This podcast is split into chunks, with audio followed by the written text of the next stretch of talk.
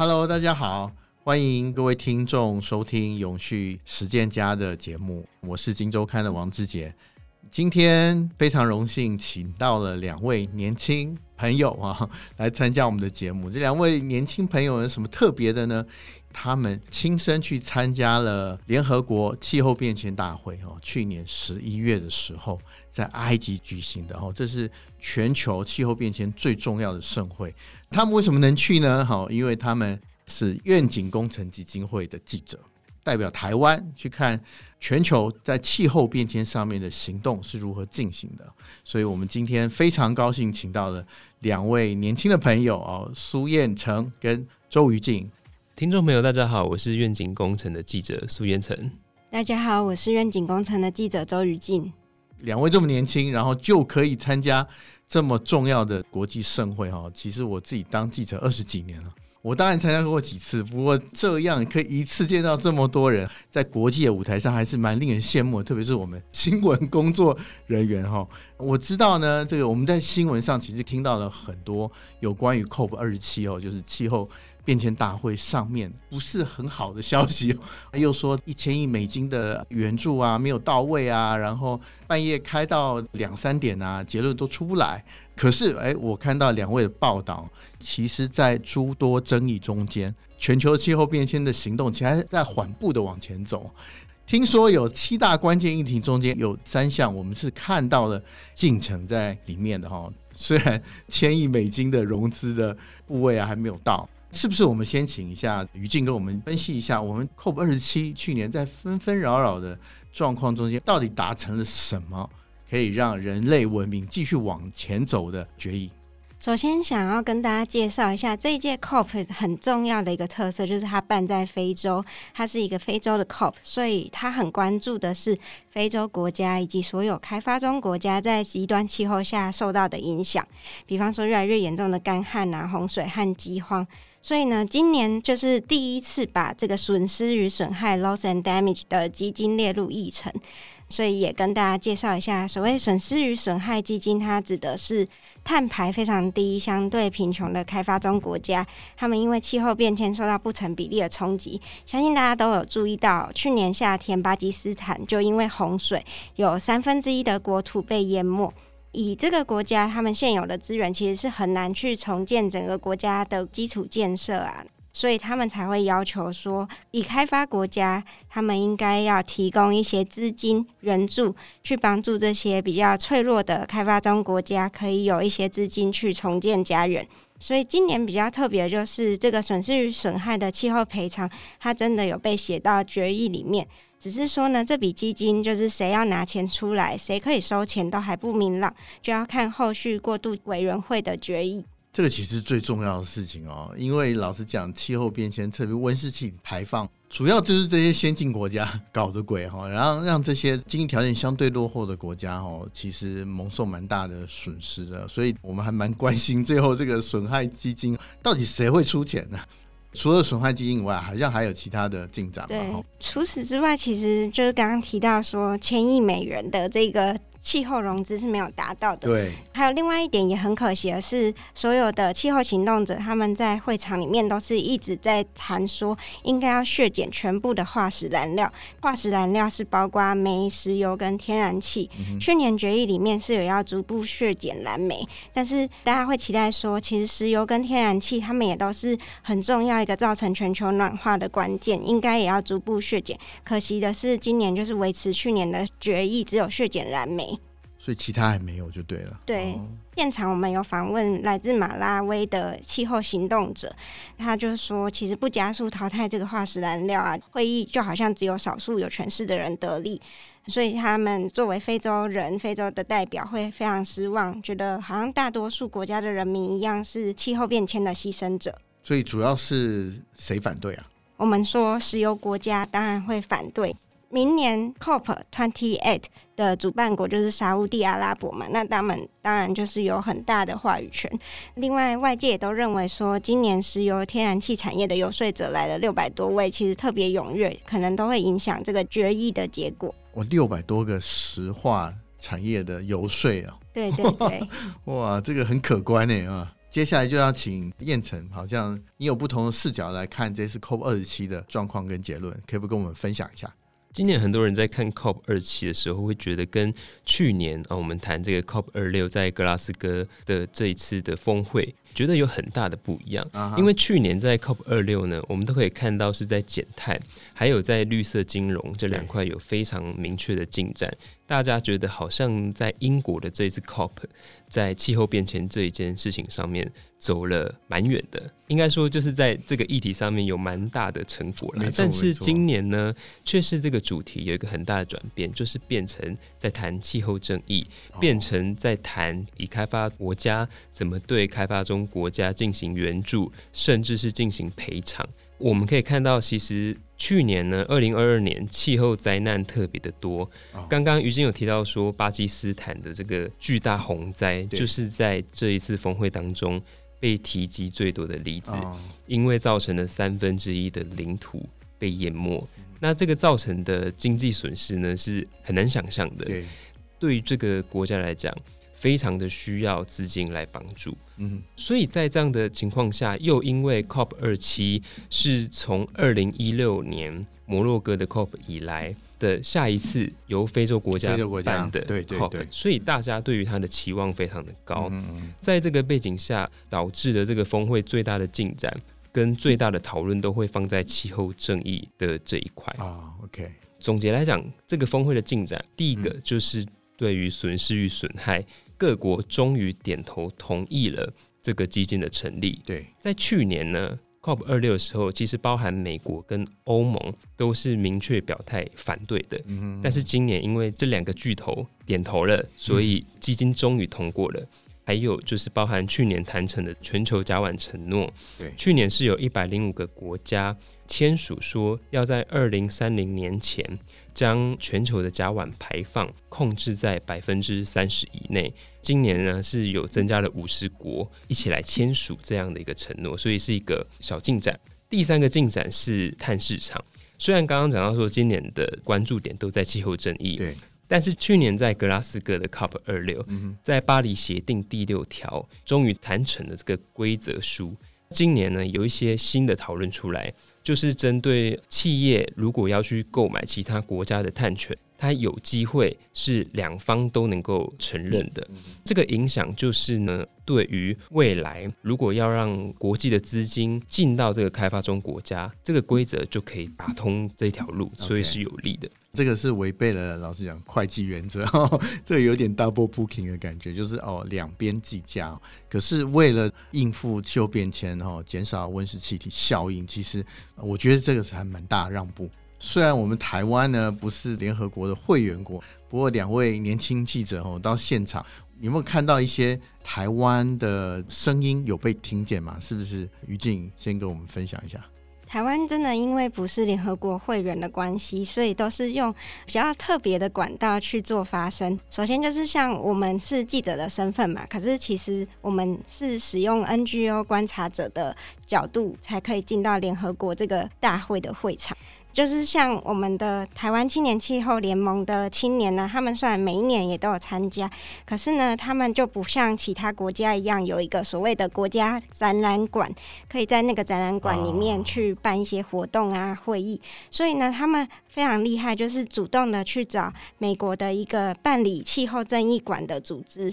像这个美国组织就争取说，可不可以让台湾青年也可以来主持一场会议，是谈论关于气候的教育啊。他们可以主动的透过网络去邀请美国啊，或者是非洲，然后还有韩国、新加坡的青年一起针对气候政策去做讨论。我就是觉得很难得，因为其实这一群青年他们就是自己想方设法的去参加这个国际的议题，甚至他们就是也要克服一些时差的困难，然后去跟其他国家的青年讨论一些，比方说 COP27 有一个最大的争议性的赞助商是可口可乐公司嘛。哦，对.因为它等于就是一个高碳排的，然后使用很多化石燃料，有塑胶垃圾污染的一个厂商嘛，所以在这个事情被宣布的时候，包括我们台湾的青年都是非常的愤慨，所以他们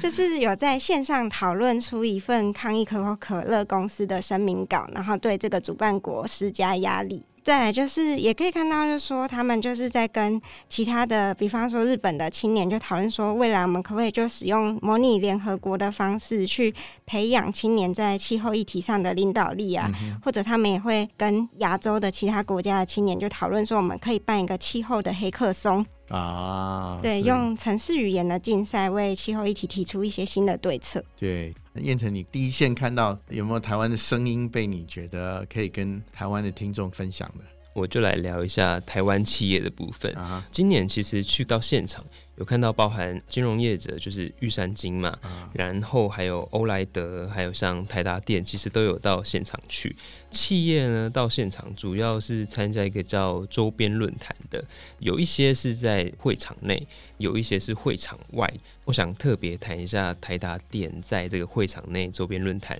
谈了两个案例。哦，第一个呢是谈这个珊瑚富裕的计划，这是台达在二零二一年就开始做。的一个珊瑚复育计划成果其实算是蛮好的，所以就进到这个联合国气候峰会的现场去跟大家介绍，做一些讨论。第二个是在讲台达在二零二零年开始在金门，还有现在在兰屿都做了一个离岛电网的一个计划，就是在当地透过他们的技术搭起这个离岛电网。可以避免当地可能会有跳电跟断电的问题，增加他们的电网韧性，Okay. 让这个电网更稳定。那我会想特别分享这两个案例，主要是在于说，今年到现场去看到现场谈的，已经不只是我们想象中的啊，要怎么减碳，要怎么充绿电。今年谈很多的是粮食，然后气候调适。甚至是海洋生态，怎么样的去维护珊瑚礁，然后怎么样的去维护海洋生态，能够帮助做到所谓的固碳跟减碳。所以我会觉得说呢，在现场听到台达分享这样的案例，印象特别深刻。因为当这个气候峰会的其他国家，不管是官方还是企业还是 NGO，都已经试着在他们自己的在地、自己的地方。推一些调试的计划，强化他们的气候韧性，这个里面就会有非常多的故事啊，地方案例。我们身为台湾人，在 现场，对于像是基隆、像是金门、像是兰屿这样的故事、这样的案例，就会特别的有感，也认为说呢，这个确实是现在气候峰会当中大家的一个趋势。哦，一共在那边待了几天？我们在那边待了大约两个礼拜，就是把整个峰会的会期待完了。嗯嗯嗯。那是是个什么样的地方？老实讲，这个埃及的连地名我们都念不出来，到底是个什么样的地方？在红海旁边吧？是，是是它是红海旁边一个城市叫夏姆西克，嗯、那边其实相对于开罗是一个非常不一样的环境哦。我们是在峰会结束之后才去到开罗，然后就发现开罗可能就很难找到一个这么大的场地去办一个这么盛大的一个国际性的会议。夏姆西克这个地方，它其实是度假村，平常就是都会有欧美的游客来到这个地方。我们所谓的会场其实是有分作蓝区跟绿区，蓝区的话就是要取得联合国的许可证的人才可以进入。Oh, OK，大家就可以想象成是高雄的博二或者是台北华山，它是有很多个临时的仓库，然后仓库里面就会有不同的主题性摊位。外面也会有一些游行，或者是呃公民团体的一些快闪的活动。哦，是有没有印象深刻的活动？印象很深刻的就是有支持核电的团体，他们是穿着香蕉的装。哦，整个就是一整根香蕉这样走来走去，嗯、然后他们就现场发送香蕉，就是想说，哎、欸，这跟核电有什么关系呢？其实就是想要表达说，香蕉本身就会有辐射量，核电它传达出来的辐射量就是跟香蕉是差不多的，就是他们有很特别的这种游说的方式。哦，是蛮有趣的哈、哦。对，看到了台湾没有看到的 抗议活动。对对对，还有那个每日化石奖。在峰会即将结束的时候，其实他们就会有一个 Fossil of the Day，就是会去评断说，在整个会议的期间呢、是哪一些国家最会去阻挡整个会议的进程。所以就是大家现场就会 一起去嘘那个他们选出来的前三名的国家。哦，真的哦。彦丞呢？燕城，你有没有看到两个礼拜在那边一定有一些观察跟所得？可不可以跟我们分享一下？我觉得在那边最大的观察是所谓的这些公民运动啊，嗯、然后在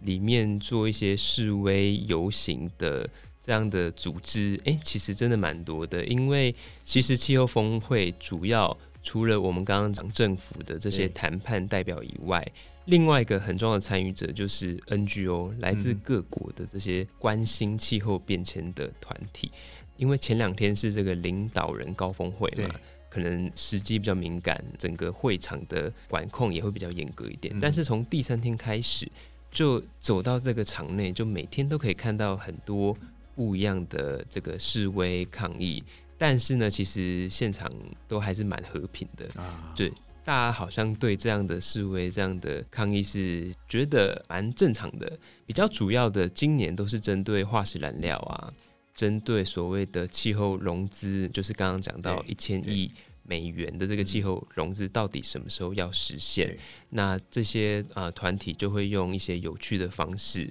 然后呢，在这个会场当中表达他们的诉求。嗯嗯，听说哈，这一次的峰会的第一周啊，好像就有一个反漂绿准则出来。听说里面建议其实还蛮严苛的，就算是我们这个绿能 ESG 的模范生台积电，好像都会踩红线了。这一点是不是可以跟我们分享一下？诶，在这个峰会里面，这个准则到底是什么样的规定？先介绍一下这份准则之所以会出炉，是因为就是永续跟减碳，大家都知道现在是一个很热的话题。对，很多企业跟城市他们都会有近邻的承诺，只是就我们很难了解说他们的承诺是不是真的有符合一个一致的标准？怎么知道谁是玩真的，谁是玩假的？目前没有一个明确的标准。所以去年三月，联合国才会成立反漂率高阶专业小组，然后发布这个十项准则的报告书。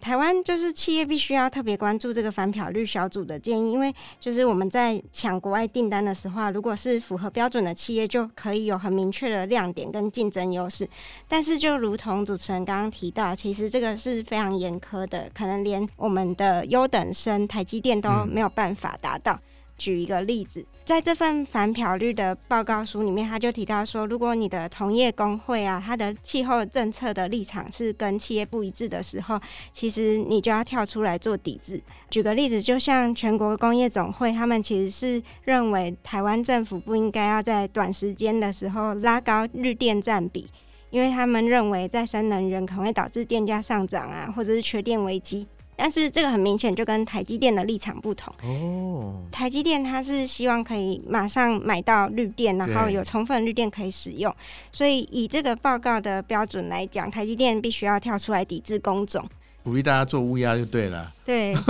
除此之外，就是关于减碳的目标要怎么设定，这个报告也都有提。首先就是说，要根据那个 IPCC，嗯、我们说联合国气候变迁委员会，它的建议就是在二零三零年的碳排要比二零二零年少百分之五十，然后二零五零年一定要达到净零碳排。嗯哼哼哼。再来的话，就是减碳的责任跟减碳的贡献，它其实是两件事，不可以混为一谈。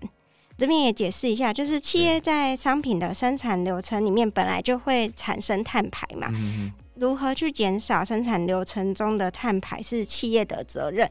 这部分就不可以去，比如说多种树啊，或是购买碳权来做抵消。哦，这样子哦。对，它是用比较严格的方式在看，就是要你自己的生产过程里面的用自己的方法，然后去减少碳排就对了。对，这个就是企业应该去减的碳排。哦、如果企业有额外有一些贡献呢，就是要另外计算。哦，这样子哇，这真的还蛮严格的。嗯。除此之外，就是关于零碳转型的投资计划啊，通常我们企业不一定会对外公开的很详细嘛。嗯、但是在这个建议里面，也是希望说，比方说你购买绿电，你要买多少的量，你可能都要把每一年的计划公开，这样子投资人才可以知道说你的购买的步骤其实是有符合你自己设定的减碳目标。燕城有没有要补充的地方？有关于这个反漂率，好像也是这一次 COP 二十七还蛮重要的重点哈。对，其实漂绿这个词呢，在这一两年讨论的非常的多。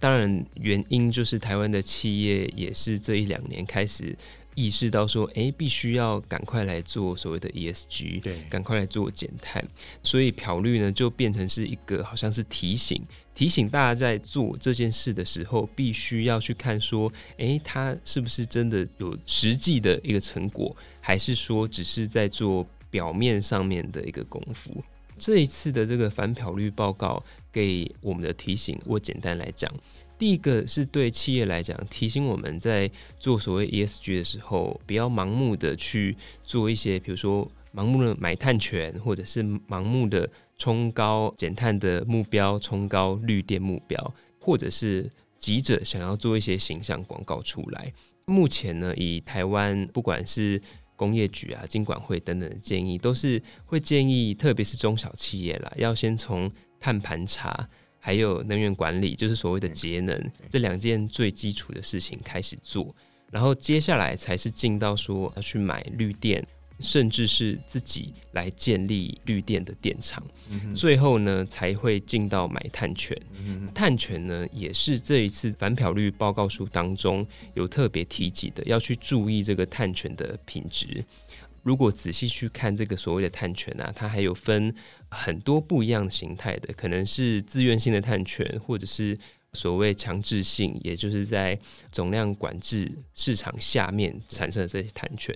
所以说，这个碳权要怎么样去确认它的品质，这也是需要功夫的。对于投资者来讲呢，其实更要注意到自己投资的，不管是股票啊，还是说跟 ESG 有关的基金，要特别的去注意说这些投资标的是不是有符合一些有关的标准。对，像是台湾金管会有关的，可能就是公司治理三点零，然后绿色金融行动方案三点零相关的规范。所以反漂率报告更是提醒企业或投资相关的人呢，要更意识到这个准则。非常好的建议哈。最后呢，想要请两位分享的，就是对台湾人来说，特别是你们这次亲身到 COP27 去，你觉得对于台湾的启示到底是什么？我们真的在这么千里之外的台湾，峰会对我们有影响吗？这一次去峰会看到的有一些遗憾。哦，但是有一些是机会。我先来讲，我觉得遗憾的地方好了。第一个最大遗憾，当然就是因为我们没有办法成为缔约国。其实国家大部分都会有所谓的国家观，但是台湾缺少这样的一个机会去展示我们在减碳或者在气候变迁上面的政策跟成果，这是我觉得还蛮可惜的。另外一个可惜的，会有点呼应到最近包含说国发会的近零排放的十二项关键战略，还有一月刚通过的气候法，会让我觉得遗憾是去年底国发会的这个十二项关键战略，把二零三零的中期目标目前是定在二十四正负一 percent，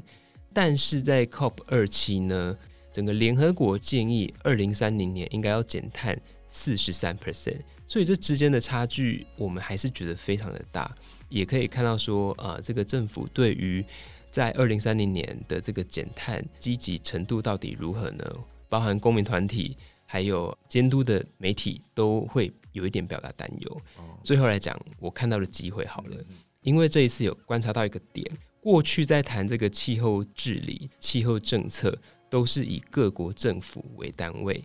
但是呢，今年会看到私部门的角色越来越重要，特别是今年有在谈一些碳权、碳市场，还有在谈像 World Bank 还有 IMF 都在思考怎么样的做组织转型，让更多私部门的资金一起进到这个气候治理，去帮助特别是开发中国家做一些包含减碳、再生能源的开发，还有气候调试的政策。这个转向对台湾来讲其实蛮有利的，因为台湾即使没有办法以政府的角色参与，我们呢可以用资金，用比如说协助成立一个基金，或者是未来可能可以透过碳权、碳市场的机制，参与到整个国际的气候行动。所以我觉得这是一个蛮积极的一个希望，蛮正面的讯息哦。四部门其实力量越来越大。于静要不要帮我们分享一下？我这边也首先想要分享比较可惜的地方，就是台湾去年年底公布近零十二项关键战略，但是在这个战略当中，也是没有看到说台湾有逐步要减少化石燃料补贴，有要让化石燃料退场的决心。这个结果其实也跟这次。联合国气候峰会的决议有点类似。但是呢，当我们真的有要达到净零碳排的时候，其实怎么样去管理化石燃料是一个很重要的关键。所以也会希望说，未来台湾在管理高碳排产业的时候，不要只有辅导、鼓励减碳，也要有一些比较高压的管制力道。再来的话，我也注意到，就是说这次峰会很明确的，就是大家都在关注气候变迁对人权的冲击嘛。但是在台湾来讲，其实我们气候法里面也没有特别提到人权的部分，所以就会期待说，未来像是我们运具电动化。一定就会有很多的修理燃油汽机车的黑手，他们可能会面临到转职，或者他们需要职业训练，就会期待说台湾的政府可以提早去做准备，甚至是提早到技职体系里面，包括汽修科的人，他们需要一些新的技能，是不是学校也可以有一些新的教案？当然就是。